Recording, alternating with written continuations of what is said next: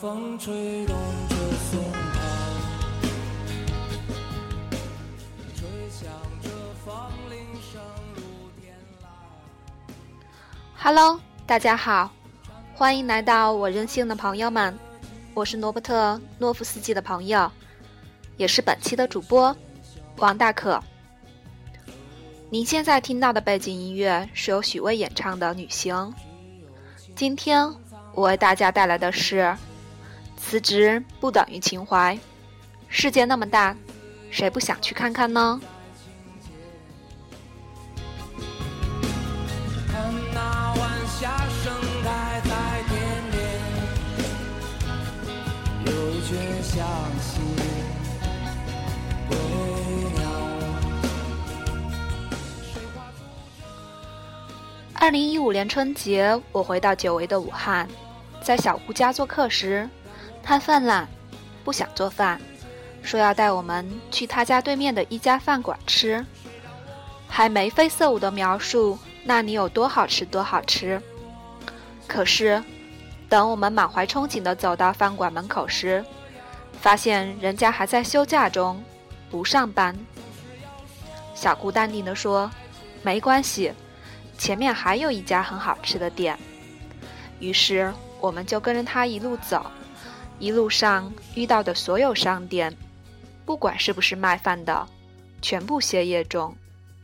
已经饥肠辘辘的我们，只得再次刷新底线，也不在乎好不好吃了，只想找个地方有口热饭就行。小谷诧异地说：“今年是怎么回事儿？”往年过了大年初一，饭馆就开始营业了。今年怎么到了初六还大门紧闭？我说，也许现在的人越来越看透，休息比赚钱更重要。许多微妙的变化就发生在身边，往往是一个瞬间才蓦然回首。我觉得。可以预见，没有怨气的人生将是未来中国人的集体追求。在曾经的新闻里，出租车司机是城市里最辛苦的职业人群之一。的哥过劳死的悲剧引起全民讨论。在我的印象里，司机师傅对于城市的地图了如指掌。可是呢，他们大多人已到中年。其貌不扬也就罢了，还不修边幅。最喜欢听广播，然后满嘴跑火车，看似很博学，其实各种不着调。但是现在再去打车，会经常发现相反的情况。开的士的男司机明显年轻了，帅气了。手机对于他们来说，除了用来安装滴滴打车。还有两个重要的功能：导航和约饭。他们也不再热衷于跟乘客天南地北的互看。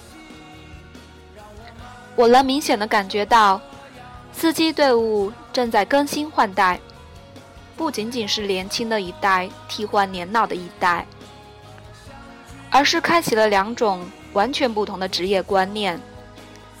新一代的司机业余生活更丰富，技术降低了行业对他们的要求。即使不了解城区的胡同街道，导航也可以帮助他们将乘客带到目的地。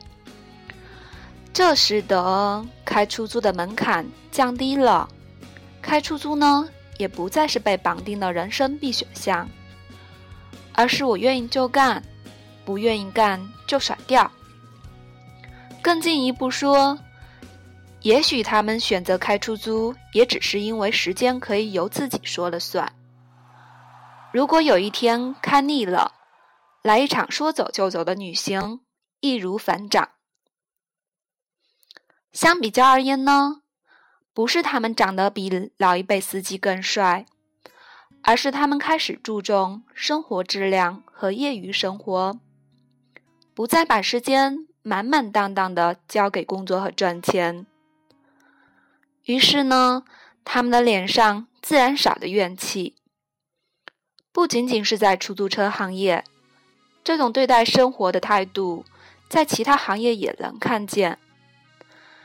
也就是在最近五年吧，白领们开始热衷于出国旅游，老年人跳广场舞，珠江三角洲出现用工荒，年轻人说辞职就辞职，谁也没把一份工作当成要相守一辈子的婚姻。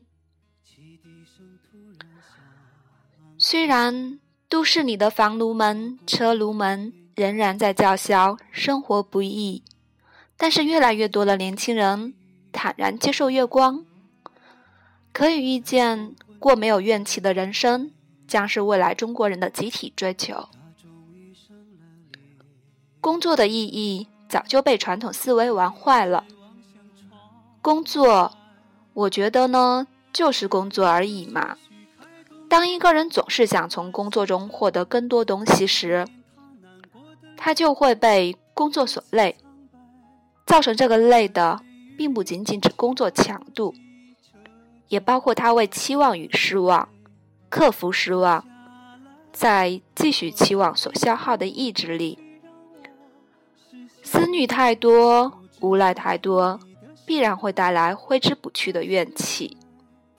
上一周风靡朋友圈的辞职潮，虽然看起来很搞笑。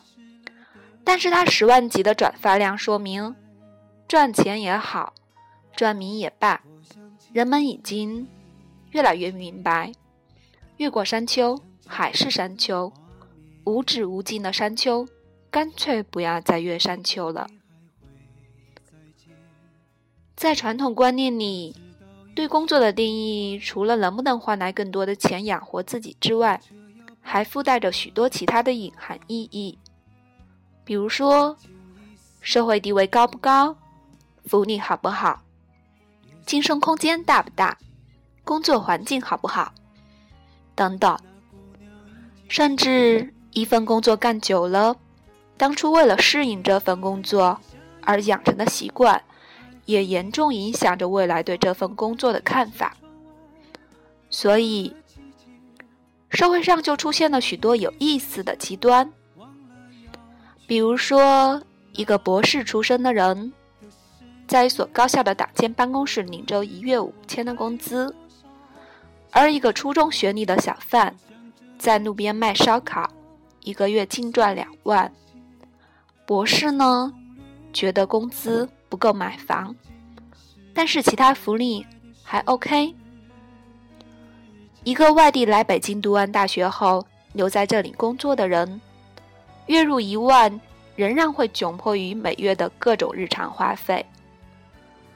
问他为什么不愿意回家乡，他会说：“习惯了北京，回不去了。”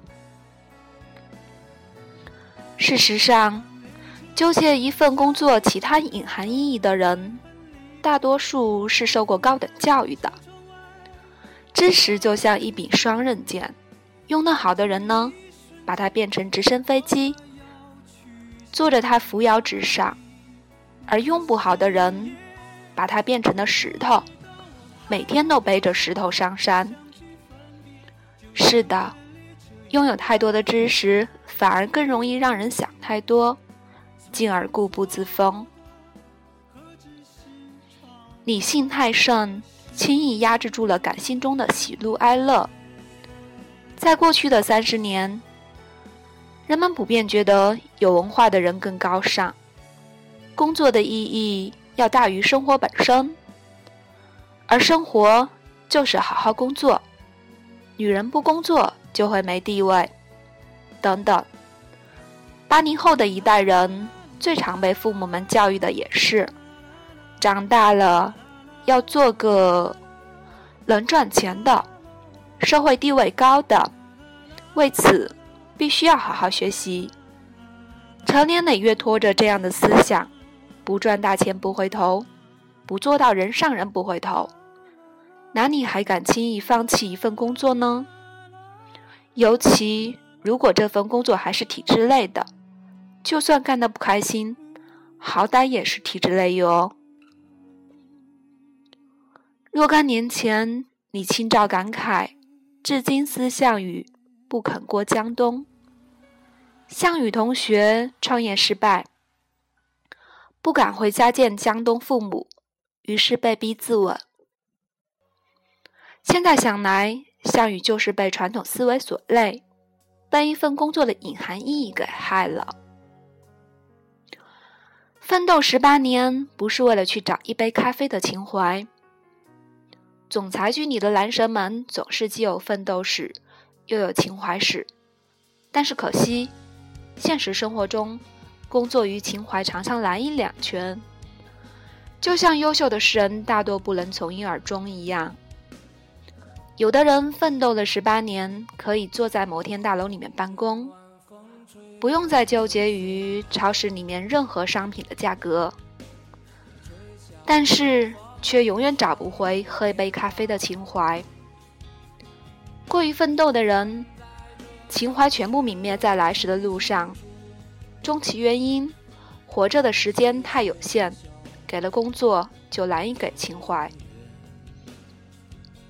而工作与情怀可以两全的人呢，是人类中的极品。他们是这样的两种人：一种抛弃工作背后所有的隐性意义。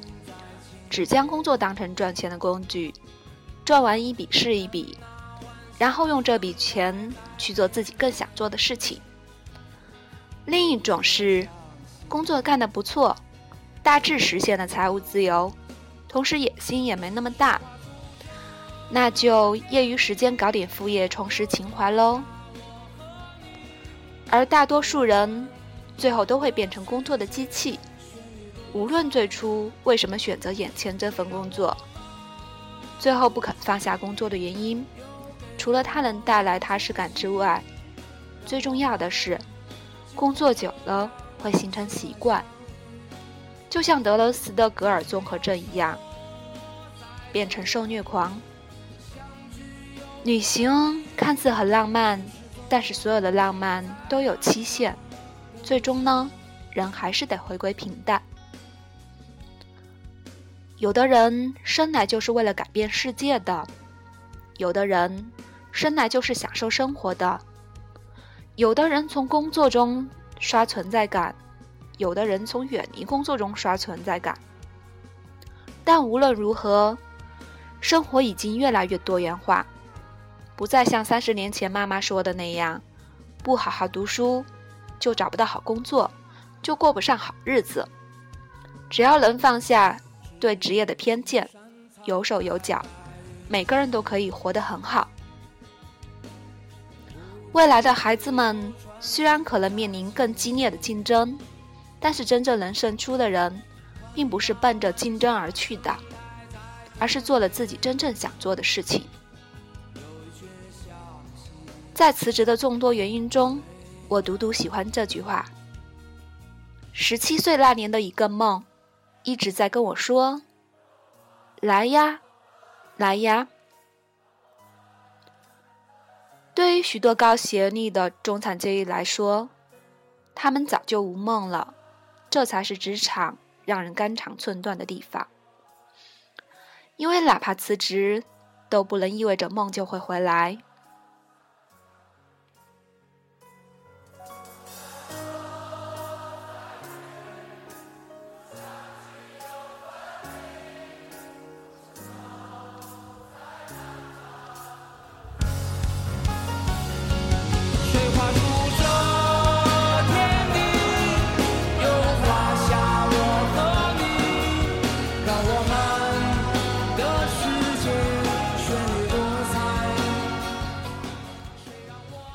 上就是我今天的全部内容，感谢大家的收听，咱们下期再见。